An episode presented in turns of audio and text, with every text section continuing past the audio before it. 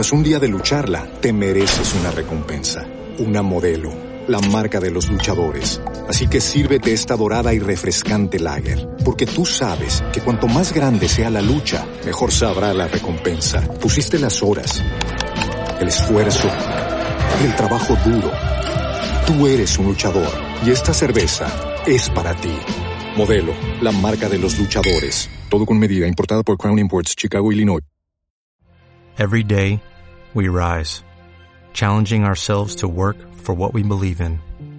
At U.S. Border Patrol, protecting our borders is more than a job, it's a calling. Agents answer the call, working together to keep our country and communities safe. If you are ready for a new mission, join U.S. Border Patrol and go beyond. Learn more at cbp.gov/careers.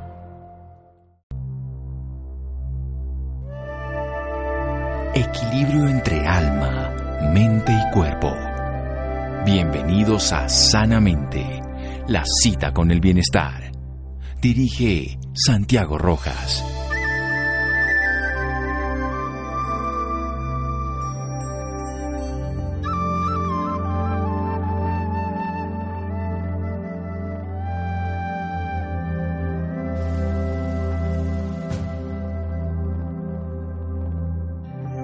Buenas noches, estamos en Sanamente de Caracol Radios. El COVID-19, estamos atentos en todo el planeta a que esta enfermedad producida por un virus pueda volverse una pandemia, que pueda llegar a nuestro país y que siga por el mundo, cuáles son sus características, en qué consiste su realidad, sirven los tapabocas, las vacunas, hay que lavarse las manos, quién lo contagia. Bueno, todas estas preguntas y muchas más vamos a hablar esta noche con la doctora Yasmín Rodríguez Peña, es infectóloga pediatra y especialista en la infectología en el tema presidente de las infecciones, en este caso de virus. Doctora Yasmín Rodríguez, buenas noches y gracias por acompañarnos en Sanamente Caracol Radio. Buenas noches, muchas gracias. Muy bien, cuéntenos qué es esta epidemia y en este caso que pueda llegar a ser una pandemia del COVID-19. Bueno, pues básicamente el mundo está en este momento dando respuesta a una alerta frente a la aparición de un nuevo virus eh, que empezó a describir el el país de China a partir de diciembre de 2019. Como ya dije, corresponde a un nuevo virus de una familia de virus que ya era conocida previamente, que es la familia de los coronavirus. Y eh, en este momento estamos con toda una, una presentación de eh, muchísima información eh, científica y de todo el seguimiento de los, de los pacientes que, están, están padeciendo la enfermedad para poder ir conociendo un poco más al respecto de ella. ¿Qué características tenemos de este tipo de infección que genera el coronavirus versus las que hacen otro tipo de infecciones como todos los años con la influenza? En realidad es una enfermedad similar a, a otras enfermedades respiratorias agudas, cursa con fiebre y con tos predominantemente. Eh, en algunos pacientes van a presentar otros síntomas eh, respiratorios también, como secreción nasal o malestar general, dentro de otros eh, síntomas que son en menor proporción. La, la gran alerta está básicamente en que al ser un nuevo virus, no conocemos todo de él como si lo conocemos de la influenza o del virus incisional y es un poco más esperable asimismo lo que va a pasar y lo que debemos hacer mientras que con este nuevo virus las decisiones pueden ir cambiando a lo largo del tiempo. ¿Qué más podemos saber desde diciembre hasta este momento de él? Eh, que se nos comporta como muchos de, los virus respiratorios, que se transmite por vía aérea eh, y de contacto hasta el momento. Eh, la transmisión va a ser alrededor de dos metros de distancia, de seis pies es una transmisión similar a la, a la que tiene el virus de la influenza. En este momento eh, los, los estimados nos muestran que por cada paciente con la enfermedad se pueden contagiar de dos a tres personas y eso lo podemos comparar con el virus de la influenza que eh, contagia por cada persona alrededor de entre uno y dos. O sea, es de mayor capacidad en este caso de generar eh, una epidemia, porque tiene la capacidad de ser más contagioso. Es verdad, pero por ejemplo tiene mucha menor contagiosidad que otros virus como el virus del sarampión. Que además que, tiene vacuna, afortunadamente. Adicionalmente tiene vacuna, pero es un virus de el sarampión es un virus con vacuna, pero también de altísima contagiosidad, que fue lo que llevó a que también el año pasado como país tuviéramos todo un despliegue para evitar eh, eh, un brote o una enfermedad importante por sarampión. Perfecto, vamos a hacer un pequeño corte, doctora, para seguir en un momento aquí en Sanamente Caracol Radio hablando del COVID-19. Síganos escuchando por salud. Ya regresamos a Sanamente. Bienestar en Caracol Radio.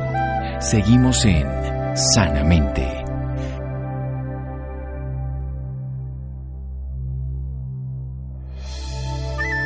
Seguimos en Sanamente de Caracol Radio. Estamos hablando con la doctora Yasmín Rodríguez Peña. Ella es infectóloga pediatra. Estamos hablando de este nuevo virus. Hay que hacer énfasis en que es un nuevo virus, por eso no se conocen muchas de sus características. Se conocen de otros virus, muy bien el sarampión, con una alta capacidad de contagio. También la influenza, que ocurre generalmente todos los años. es un virus que se descubrió en la China en diciembre del año pasado, coronavirus, que se caracteriza por tener fiebre, tos, secreción nasal, malestar general y que tiene la capacidad de contagiar de, dos a tres personas cuando una persona ya tiene el contacto. No sabemos mucho, pero sabemos que las secreciones y de las vías aéreas y el contacto a dos metros de distancia puede generarlo. ¿Se puede contagiar, por ejemplo, por los paquetes que vengan de la China? Pues en realidad es algo que no, no podríamos asegurar un sí o un no. Eh, la, el tiempo que permanece en la superficie que se ha estimado es alrededor de 24 horas. Entonces, podríamos decir que no. Bien, o sea, digamos, pasaríamos ese tiempo. ¿Qué diferencias hay en las temperaturas? En este momento, todo el hemisferio norte del planeta, en la zona templada, pues ellos tienen unas temperaturas frías. ¿Tiene diferencia frente a la temperatura este tipo de virus? ¿Depende de los climas? No, lo que pasa es que eh, en, este momento el, el virus tiene pues su contagiosidad y adicionalmente es como tener la alerta por coronavirus que se nos suma a nuestro a nuestro pico de enfermedad respiratoria esperada del año, que empieza justo eh, en el mes de marzo, entre finales de febrero y comienzos de marzo, y va prácticamente hasta junio. Entonces vamos a tener un número de pacientes con enfermedad respiratoria, algunos por coronavirus, que hasta el momento tenemos cero casos en Colombia y cero casos en toda Latinoamérica, pero adicionalmente sí vamos a tener muchos pacientes con enfermedad respiratoria eh, aguda por otros virus, en especial por influenza y por virus incisional respiratorio. O sea, nosotros estamos seguros de que el virus debería llegar a Colombia. O sea, es una alerta que nos hace la OMS, es la posibilidad. ¿Para cuándo creeríamos que eso se puede dar en Colombia? Realmente sería eh, hacer una, una afirmación eh, un poco apresurada. Hasta el día de ayer, para nuestro país estábamos bajo una alerta de riesgo bajo como país teniendo en cuenta que aumentó el número de casos en Corea del Sur, Japón e Italia, la OMS realizó ayer el cambio de alerta y el Ministerio de Salud a su vez hizo eh, el cambio de nivel de riesgo del país a riesgo moderado.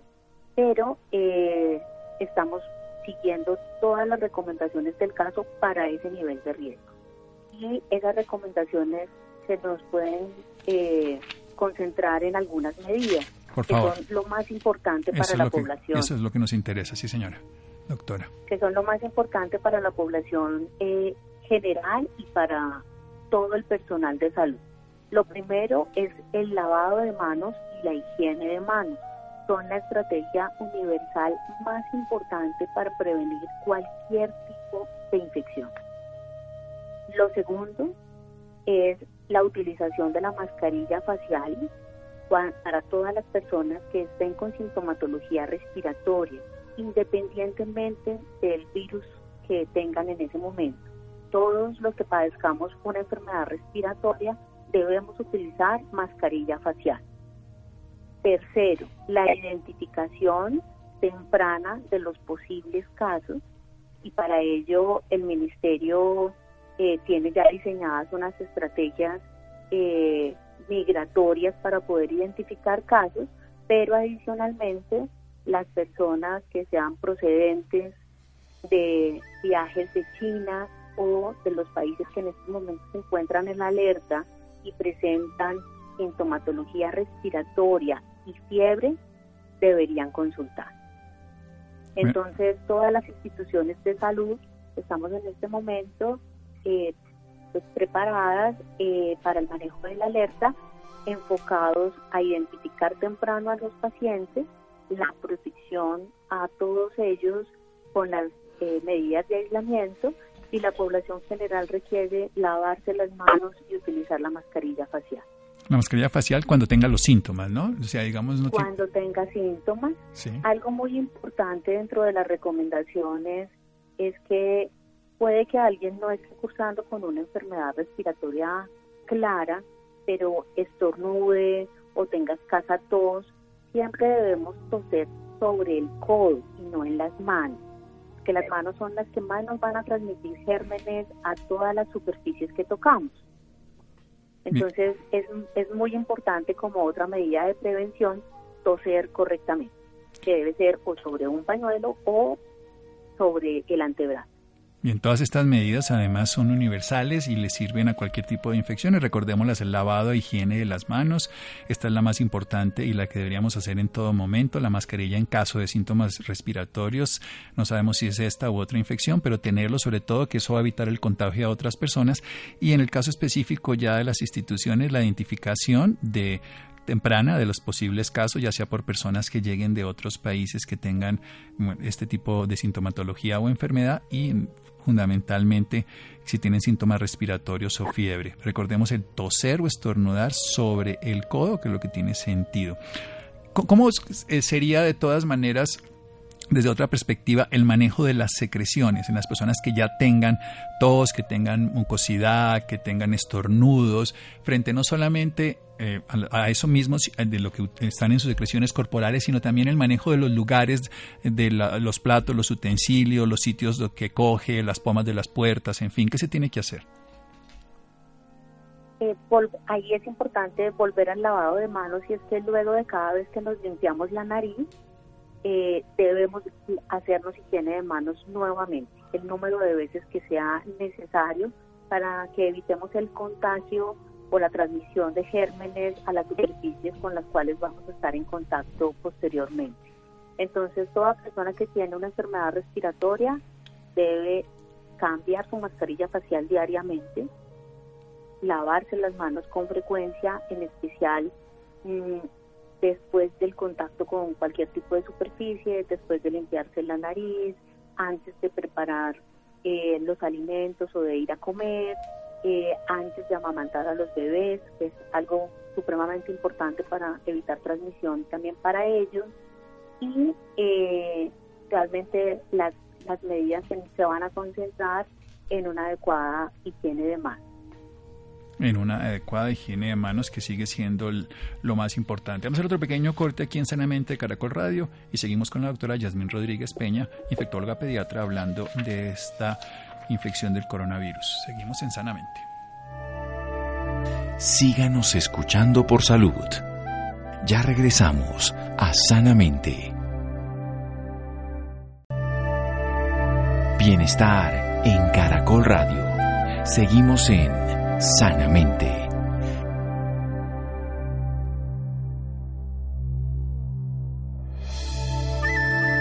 Seguimos en Sanamente de Caracol Radio. La doctora Yasmín Rodríguez Peña, infectóloga pediatra, nos está hablando de la infección COVID de este virus del coronavirus, un virus nuevo que puede hacer una infección respiratoria que se caracteriza por tos, por fiebre, por mucosidad, por malestar general, que las medidas siempre las más importantes y las que nunca debemos olvidar para cualquier tipo de infección es el lavado e higiene de manos. Esto lo tenemos que hacer cada vez que tengamos secreciones, cada vez que ah, utilicemos, toquemos cosas, cada vez que tengamos, además en el caso de la lactancia también para la, para la protección del bebé. También nosotros tenemos que usar, si tenemos secreciones, mascarilla facial para los síntomas respiratorios. Esto lo tienen que hacer las personas que tienen ya la infección. Lo del lavado es importante para todos los seres humanos en todo momento. Y ya los sistemas de salud identificar tempranamente los posibles casos. Si vamos a toser o estornudar, lo debemos hacer siempre sobre el codo y no en la mano porque estaríamos favoreciendo que se quedaran las secreciones allí. Y recordemos que a dos metros de distancia, en el caso específico coronavirus, vamos a tener la posibilidad de tener el contagio por nuestras secreciones por vía aérea y de contacto y que este virus va a durar 24 horas. ¿Cuáles son las características ya en cuanto a la agresividad, la letalidad y la posibilidad de que esto vaya a afectar la población mundial, doctora Yasmín? Bueno, a la fecha hay cerca de 80 mil casos eh, confirmados en el mundo, como les decía, cero casos en Colombia, de todos los casos que se han analizado, cero casos en Latinoamérica, eh, con alrededor de 2.698 muertes al día de ayer en la página de la Organización Mundial de la Salud y 34 países eh, con casos confirmados. Eh, la letalidad se ha, se ha informado por debajo del 3%, el cambio de, alerta se suscitó por el aumento del número de casos confirmados en países como Italia, Corea del Sur y Japón. Algo muy importante con respecto a la respuesta de Colombia es que eh, de una forma muy organizada todas las instituciones, incluyendo eh, todos nuestros nuestros entes rectores como son el Ministerio de Salud, el Instituto Nacional de Salud y las Secretarías Distritales de Salud eh, han, se ha organizado toda una respuesta frente a la alerta. Somos el primer país en Latinoamérica que cuenta con la prueba diagnóstica específica para el virus y eh, tenemos toda una, una ruta específica para poder analizar los casos posibles. Eh, adicionalmente, como les decía, pues tenemos muchos otros virus circulantes. Dentro de ellos tenemos otros dos tipos de coronavirus que normalmente ya eran conocidos en nuestra epidemiología eh, nacional, pero los que siguen prevaleciendo son la influenza, primero la influenza A y en segundo lugar la influenza B y el virus incisional respiratorio. Con respecto a este nuevo virus, eh, lo que se ha podido mostrar en la literatura es que afecta de forma predominante a la población adulta y eh, realmente en una proporción muy pequeña a los niños y ha tenido o tiene una, una probabilidad que un porcentaje de ellos requieran unidades de cuidado intensivo. Bien, ¿por qué, es más posible que afecte a los adultos y no a los niños? Y también se está diciendo que puede tener más preponderancia por cierto las características de la población oriental frente a la occidental. ¿Qué hay de cierto en esto?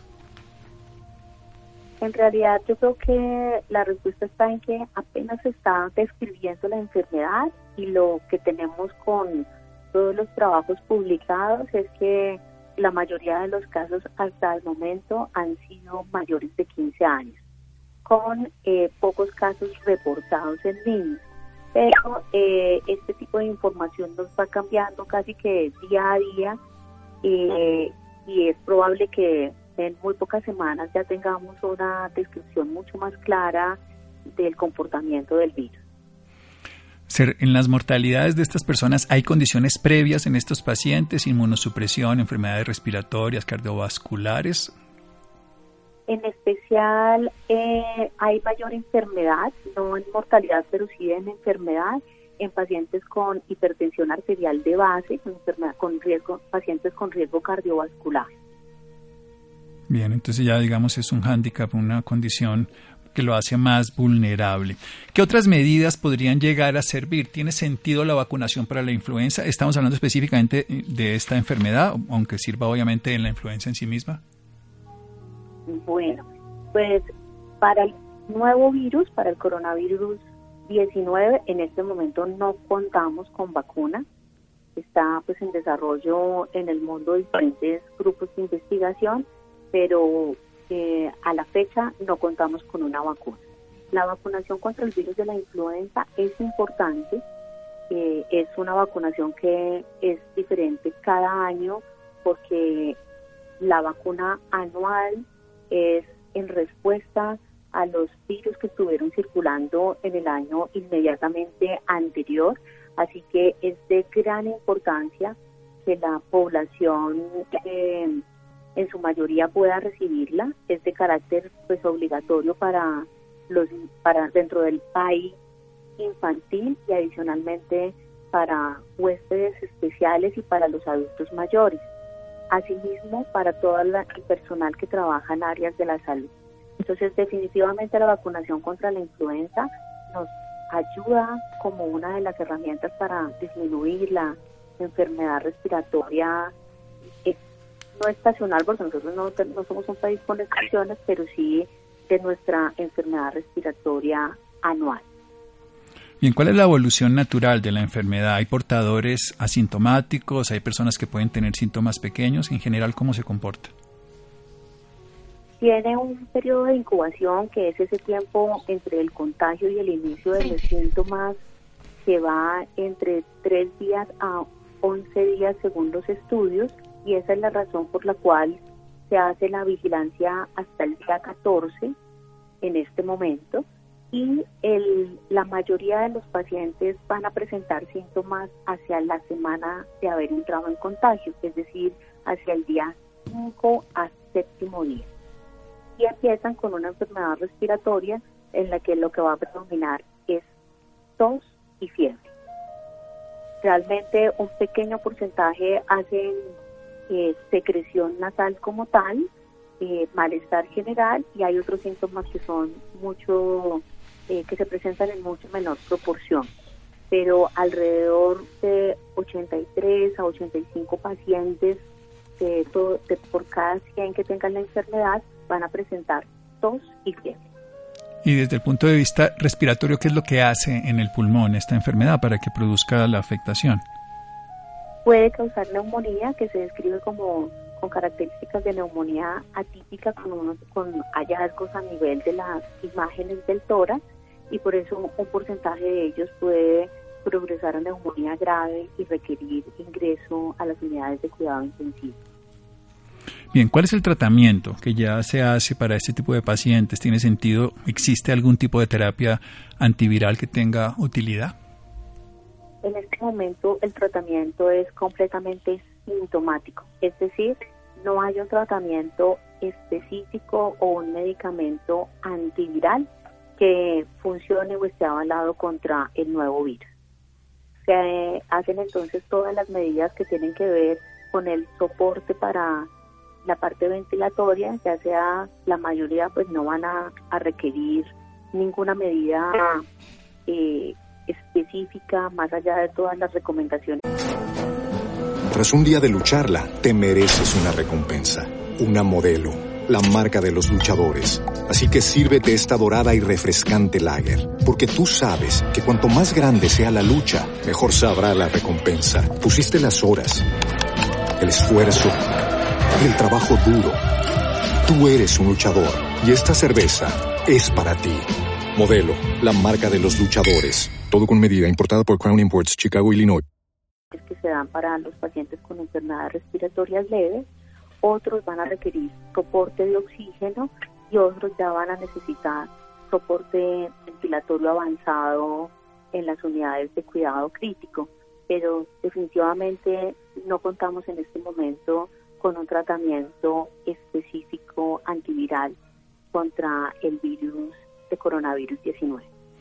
Usted nos decía, doctora Yasmín Rodríguez, que aquí en Colombia ya contamos con la posibilidad de hacer un diagnóstico específico, porque contamos con la capacidad de diagnosticar el virus. ¿Cuánto tiempo se demora desde que una persona tiene síntomas, se le hace una, una muestra de sangre y se puede llegar a saber que ese es el virus específicamente para tomar las medidas específicas, sobre todo en cuanto al aislamiento, porque ya nos dice que el tratamiento es simple y llanamente sintomático?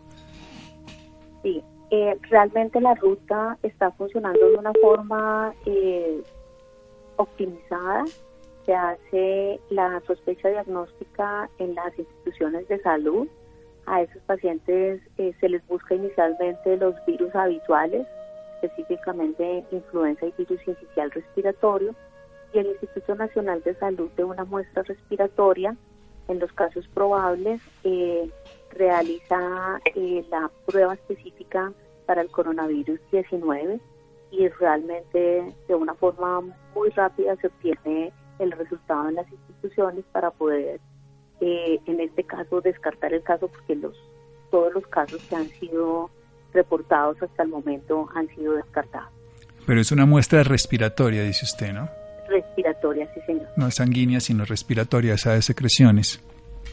Sí, señor. ¿Cuál cree que va a ser el comportamiento? Es evidente que usted está basándose en datos oficiales, muy responsable, y por eso buscamos a una persona que tenga la capacidad de darnos información veraz. Pero ¿cuál sería la posibilidad de la expresión de esta enfermedad a mediano o a largo plazo en cuanto al conocimiento de otras eh, epidemias previas? Bueno, aquí algo que es muy importante es que eh, debemos seguir estando muy atentos a, al comportamiento en todos los países y eso incluye también a, los demás países de Latinoamérica porque eso puede eh, incidir en que más temprano o más tarde eh, se materialice la posibilidad de tener casos confirmados en el país. Eh, y en ese, en ese orden de ideas, pues lo, lo, lo crucial es poder mantener el riesgo en, en las fronteras, que son los sitios donde podemos tener la entrada de pacientes eh, con casos positivos para el coronavirus y es básicamente los sitios los sitios de migración como específicamente los aeropuertos. Es uno de, los de donde vamos a, tener viajeros procedentes de todos los países que están en este momento en alerta eh, y realmente el ministerio está, está trabajando eh, de forma muy coordinada con, con estas posibles puertas de entrada de viajeros. Creemos que si creemos que nos va a llegar al país es una posibilidad y de hecho esa posibilidad se aumentó en la en la medida en que ya hubo la, la transmisión, la, la presencia de casos confirmados en otros países el contacto claro con el con China y en esa medida eh, podemos tener casos en nuestro país. ¿Cuánto? Realmente no se lo podría decir en este momento. Sí, claro, además ahí todos son en especulaciones, lo que es evidente y es que independientemente, la gente habla que es una baja mortalidad porque es del 2%, pero depende del número de personas, esto termina siendo muy alto. ¿Eso comparable con otras enfermedades en qué consiste es ese nivel de mortalidad? O de letalidad, más bien? Bueno, es un, es un nivel de letalidad comparable con otras enfermedades infecciosas, pero como vemos, eh, tenemos casos no en el país, pero en países como los Estados Unidos el número de pacientes que de muertes asociadas a enfermedades respiratorias, específicamente a influenza, es incluso más alto. Entonces, hay que centrarnos en todas las medidas de protección para evitar el contagio.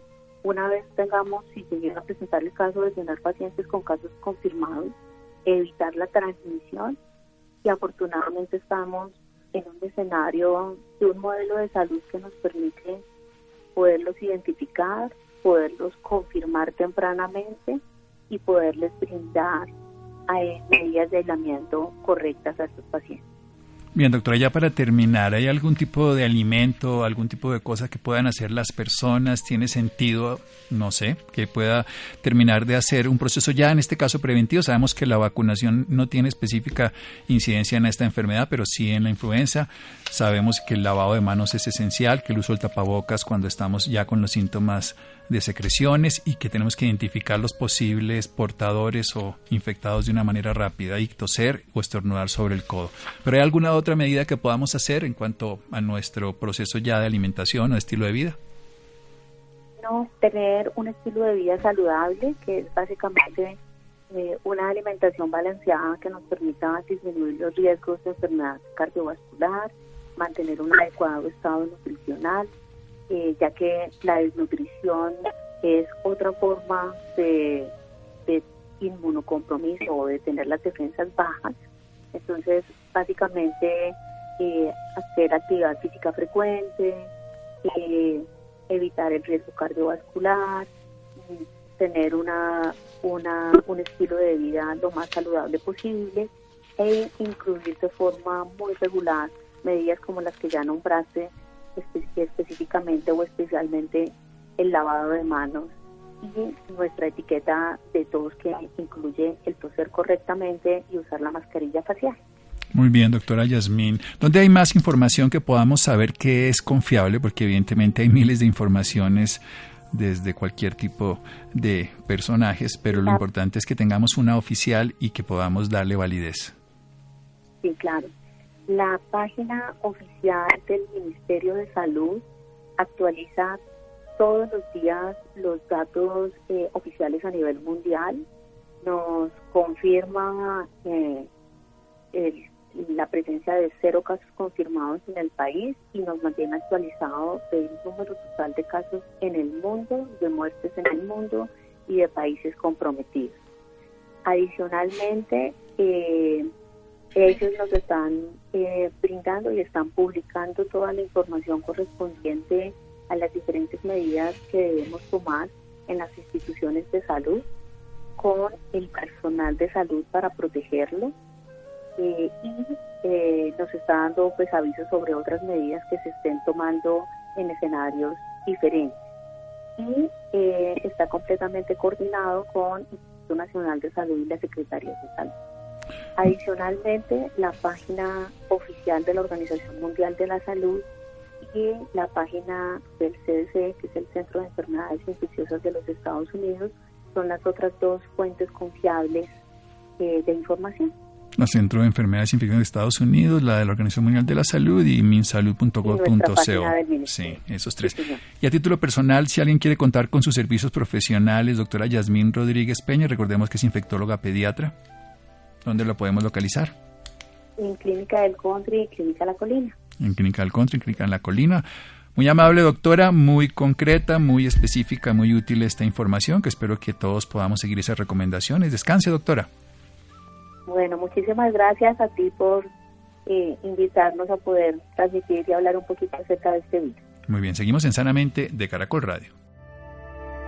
Síganos escuchando por salud. Ya regresamos a Sanamente. Bienestar en Caracol Radio. Seguimos en Sanamente.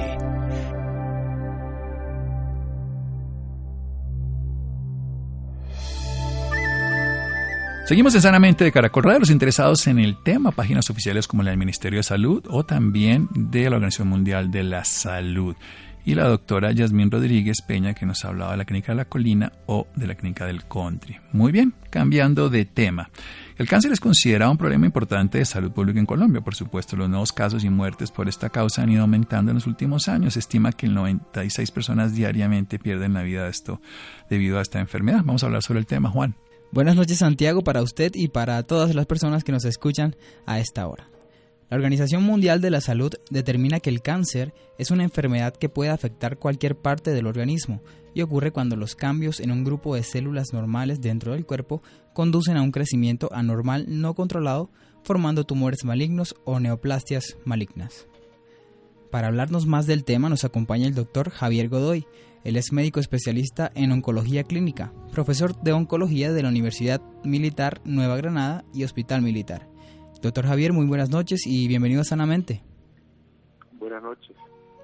Para empezar quisiera que nos comentara qué es el cáncer. El cáncer es un grupo de enfermedades que puede afectar todos los órganos del cuerpo humano y que se caracteriza por el crecimiento anormal e incontrolado de células que al proliferar forman masas o tumores y adquieren la capacidad de viajar por el organismo y ubicarse en diferentes sitios con el fenómeno conocido como metástasis. ¿Cuáles son los síntomas del cáncer? Dependen del órgano que está afectado. En el caso de los tumores digestivos, lo más frecuente es la disminución del apetito, cambios en el hábito intestinal y sangrado que conduce a anemia.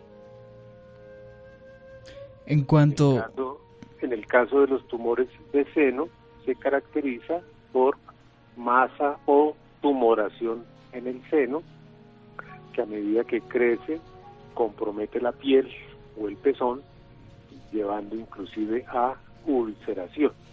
Y a partir de ese crecimiento, las células tumorales pueden viajar a los ganglios eh, linfáticos de la axila y de allí diseminarse por todo el organismo. Doctor, ¿qué deben hacer las personas en caso de tener síntomas y luego ser diagnosticadas? Lo más importante es creerle a las manifestaciones eh, del organismo. Cualquier cambio que se nota en el funcionamiento del organismo debe ser consultado con un profesional médico. A partir de esa consulta, el profesional médico puede orientar el estudio, los exámenes, los laboratorios, las imágenes que conducen a un diagnóstico y a partir de allí orientar un tratamiento que si se consulta tempranamente muchas veces es curativo. Si se espera el tiempo y la enfermedad avanza, va a ser muy difícil controlarla. Entonces, la recomendación de salud es creer en cualquier manifestación nueva y no quedarse tranquilo esperando a ver qué más va a pasar, sino rápidamente consultarlo y estar seguro de que es algo que no es malo o lo contrario, si se encuentra algo malo, comenzar los procesos para diagnóstico y posteriormente tratamiento. ¿De qué forma se puede prevenir esta patología? Los hábitos de vida saludable es la mejor manera de prevenir.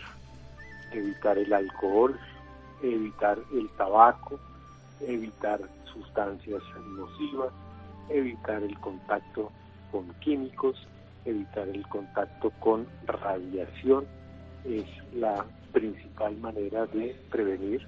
Y aparte de eso una dieta balanceada donde siempre haya eh, vegetales, siempre haya frutas, siempre haya eh, productos proteicos de buena calidad y en cantidades moderadas.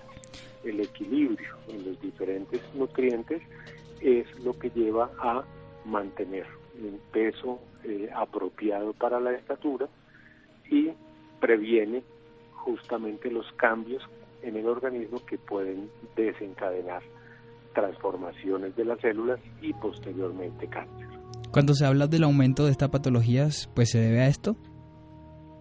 Se debe justamente a que no nos estamos alimentando bien, además estamos expuestos a la radiación solar, estamos expuestos a sustancias tóxicas en el aire, estamos expuestos a sustancias químicas que se están utilizando en la fumigación de los alimentos.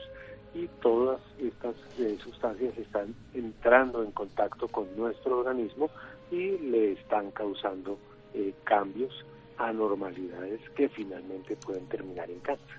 Cuando una persona es diagnosticada, eh, ¿cómo es el tema del tratamiento?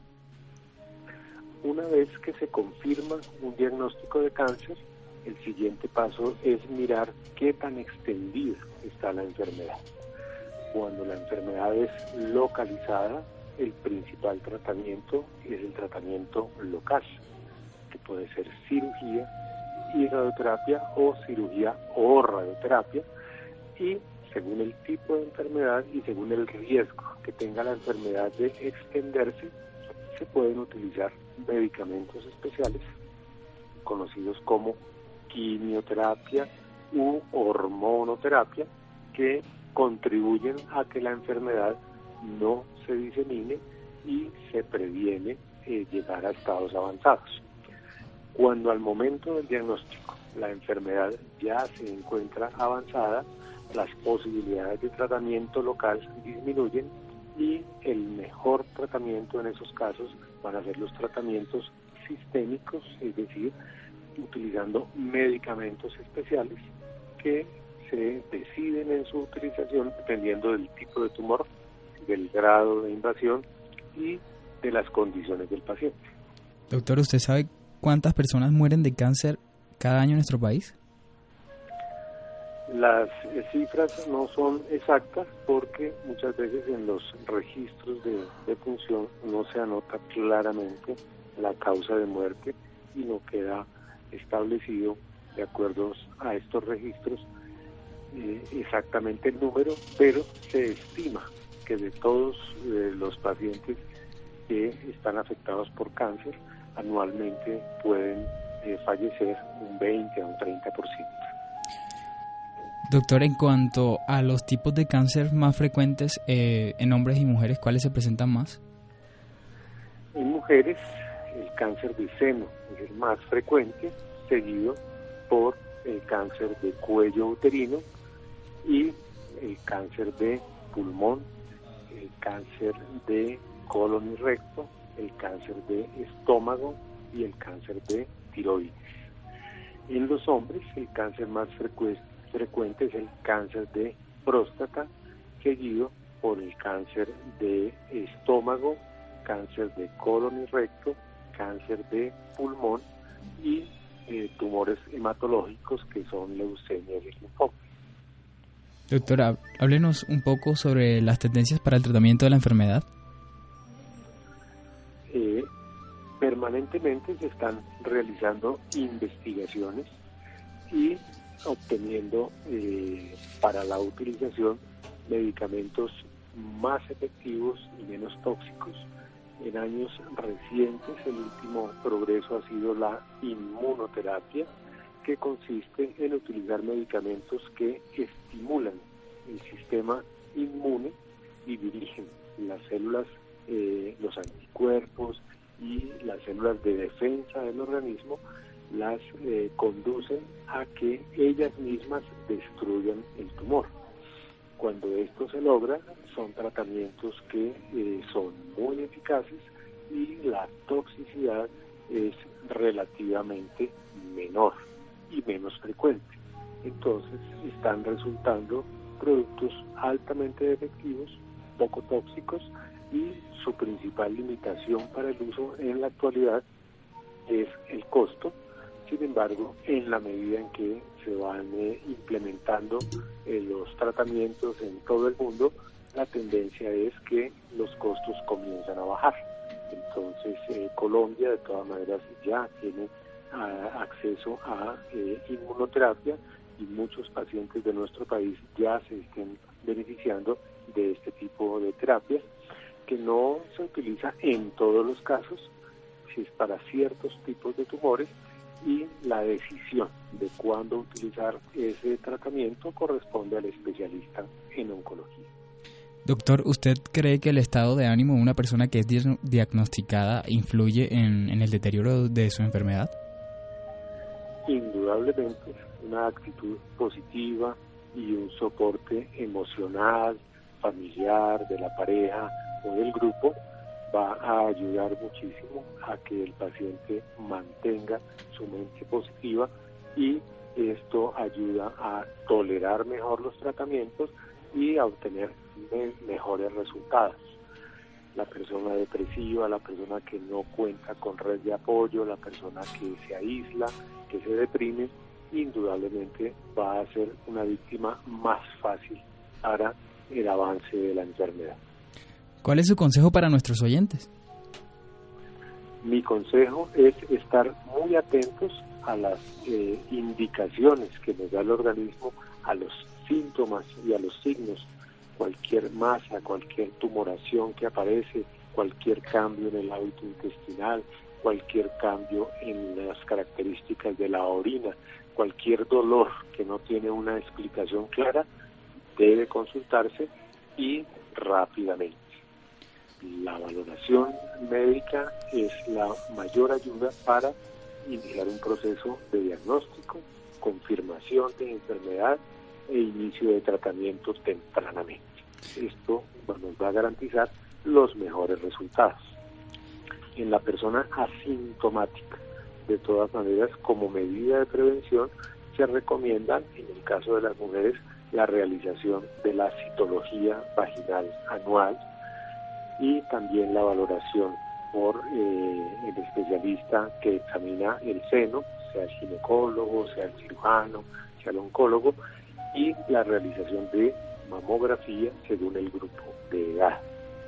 En los hombres, la principal recomendación es la valoración periódica por urología para eh, detectar tempranamente cualquier cambio en las características de la próstata y cualquier elevación del antígeno prostático que haga sospechar una neoplasia de próstata.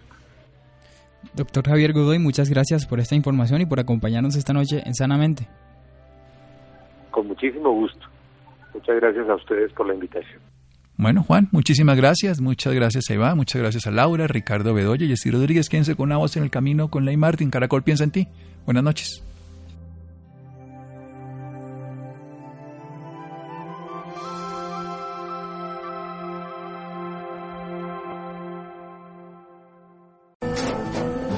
Tras un día de lucharla, te mereces una recompensa, una modelo, la marca de los luchadores. Así que sírvete esta dorada y refrescante lager, porque tú sabes que cuanto más grande sea la lucha, mejor sabrá la recompensa. Pusiste las horas, el esfuerzo, el trabajo duro. Tú eres un luchador y esta cerveza es para ti. Modelo, la marca de los luchadores. Todo con medida, importada por Crown Imports, Chicago, Illinois. Every day, we rise, challenging ourselves to work for what we believe in. At U.S. Border Patrol, protecting our borders is more than a job, it's a calling. Agents answer the call, working together to keep our country and communities safe. If you're ready for a new mission, join U.S. Border Patrol and go beyond. Learn more at cbp.gov/careers.